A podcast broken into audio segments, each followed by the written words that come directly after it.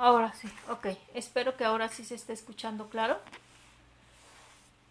Entramos directo a, a la, carta de San Pablo a los Gálatas, capítulo 4, del versículo 22 al capítulo 5, versículo 1. Hermanos, en la escritura se cuenta que Abraham tuvo dos hijos, uno de la esclava y otro de la libre. El hijo de la esclava nació de modo natural y el de la libre por una promesa de Dios. Esto tiene un significado. Las dos mujeres representan dos alianzas. Agar, la que engendra hijos para la esclavitud, significa la alianza del Sinaí. La Jerusalén de arriba es libre, esa es nuestra madre, como dice la Escritura. Alégrate estéril, que no das a luz. Rompe a gritar, tú que no conocías los dolores de parto porque la abandonada tiene más hijos que la que vive con el marido. Resumiendo, hermanos, no somos hijos de la esclava, sino de la mujer libre. Para vivir en libertad, Cristo nos ha liberado. Por tanto, manténganse firmes y no se sometan de nuevo al yugo de la esclavitud. Palabra de Dios. Hola Edith, muchísimas gracias por decir que ya se escucha claro. Bueno, esta lectura es muy interesante. Em, un tanto parecida a la de ayer, que, uno dice, ay Señor, ¿cómo por dónde va la cosa? Em, cuando la estaba leyendo se me venía este pensamiento. Mm, cuando nosotros no vemos las cosas claras, que tenemos una promesa de Dios y que no lo vemos tangible y que no vemos tan claro que se esté haciendo, buscamos la manera de hacerlo nosotros.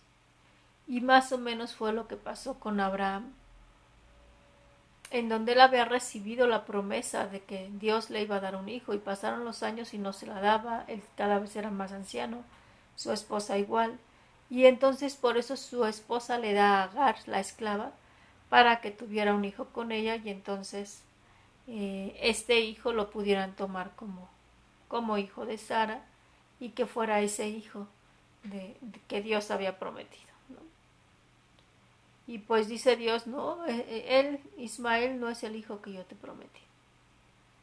¿Verdad? Y, y nos pudiera parecer un poco crudo o un mucho crudo, ¿no? Porque si nosotros continuamos la lectura, pues llega el momento que claro que a, Sara le dan celos, porque después ya viene em, Em, en un primer momento le dan celos porque ella pues no puede tener hijos y, y Yagar ya tiene el hijo que, que además fue petición de Sara. Entonces, ¿a qué reflexión puedo hacer aquí? Cuando buscamos hacer nuestra voluntad, tratándola de adaptar a la voluntad de Dios, las cosas no van a salir bien. Y después es bien fácil decir es que así lo quiso Dios, ¿no? Cuando las cosas se tuercen, o que desde el principio nacieron torcidas, porque es a raíz de nuestras propias decisiones, es muy fácil decirle a Dios, tú tuviste la culpa, ¿no?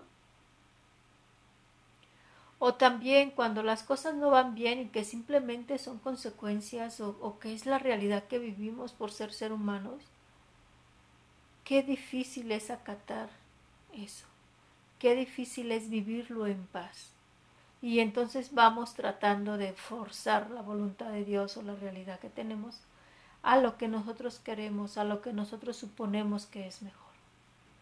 Y es un tanto lo que está reflejando esta lectura.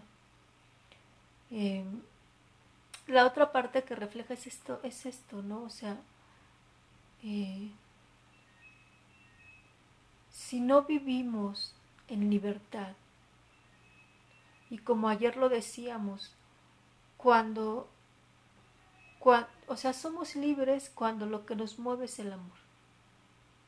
Si no es el amor lo que nos mueve, o sea, finalmente todo va a terminar torcido.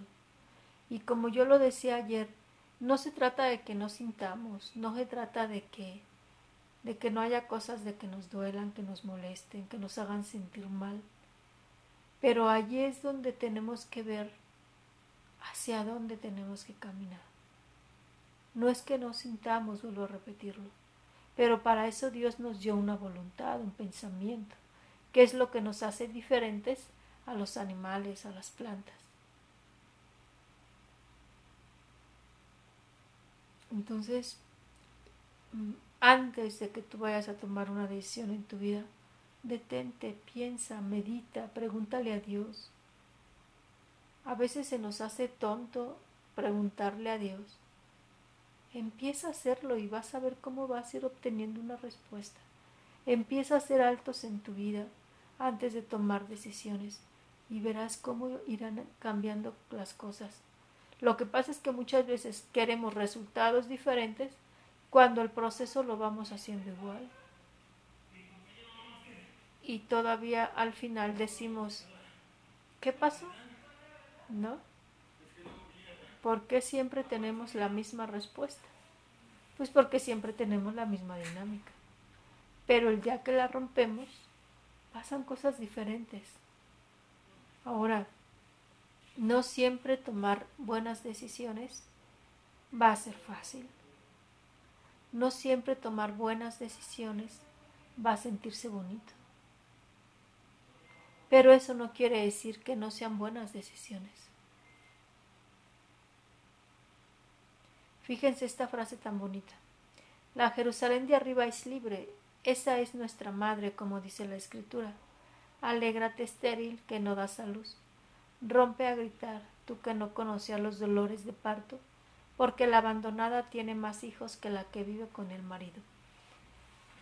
Esta frase se parece un tanto como a, esa otra de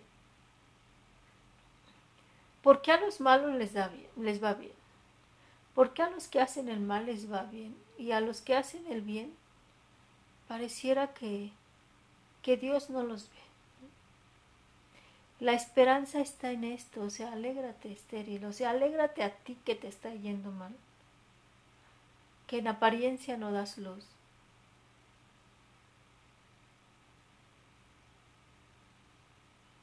Porque ahí conocerás a Dios, porque allí en la oscuridad llegará el día que vas a dar a luz, verás la luz.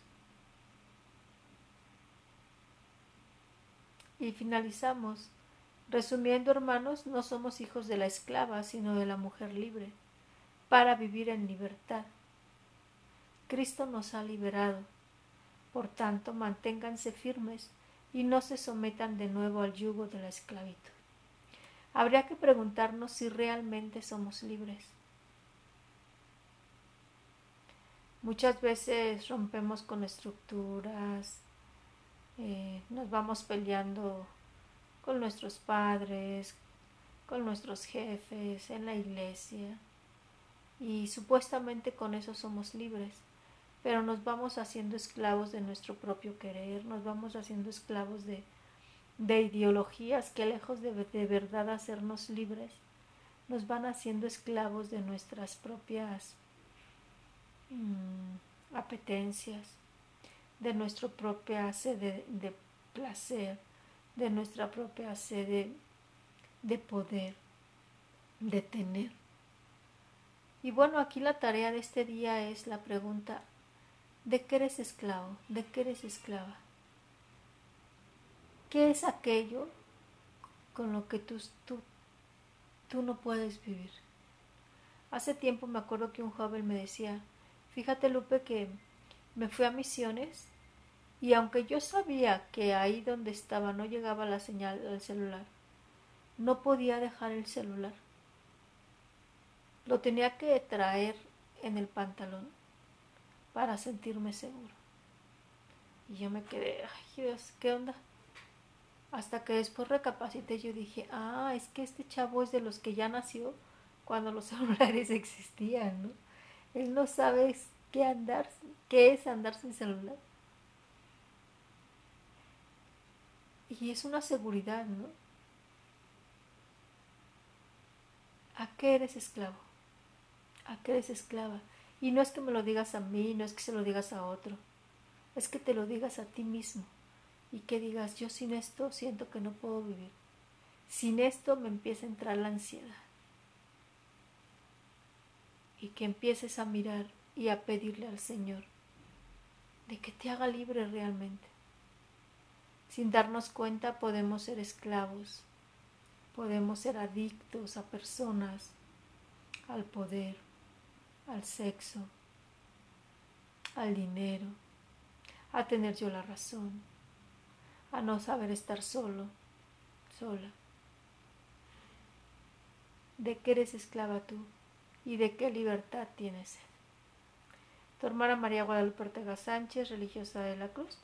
Primeramente Dios, nos vemos mañana. Dios te bendiga.